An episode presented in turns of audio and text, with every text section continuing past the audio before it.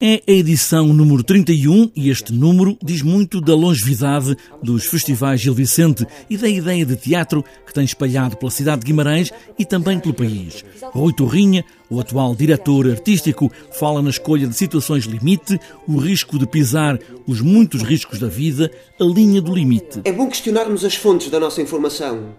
Hã?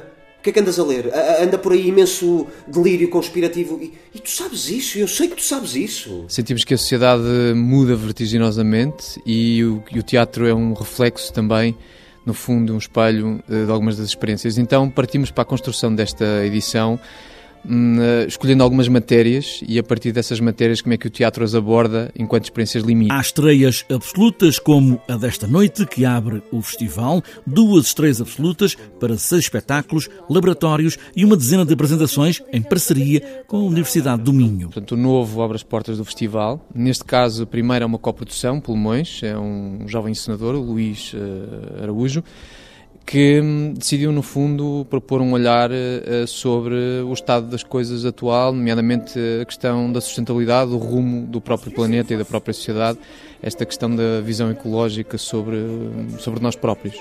Portanto, o, o, festival abre com este olhar preocupado sobre o rumo do, do planeta, sobre o rumo também da própria sociedade, em pulmões, é, uma, é uma estreia uh, absoluta e uma coprodução. Ver e discutir o teatro e o financiamento da criação são os pontos essenciais dos festivais Gil Vicente, para não tivesse o nome do criador do teatro em Portugal. Um momento de grande discussão sobre o investimento da arte em Portugal e, e na criação.